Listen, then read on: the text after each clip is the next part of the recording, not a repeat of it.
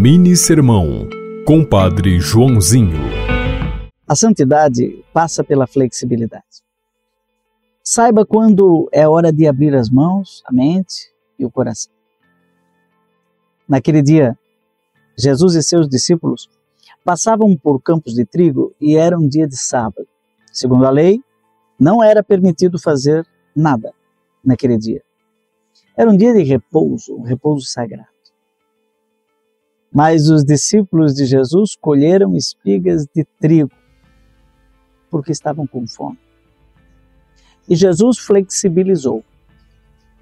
Questionado pelos fariseus, ele disse que também Davi abriu mão de uma pequena lei para que todos pudessem se alimentar com o pão do templo. E, e também deu outros exemplos de que o sábado é feito para o homem e não o homem para o sábado. Inspirado em Marcos, capítulo 2, versículos 23 a 28. Que o Senhor te abençoe, te guarde volte para ti sua face, te dê paz e flexibilidade. Em nome do Pai, do Filho e do Espírito Santo. Amém. Você ouviu Mini Sermão, Compadre Joãozinho.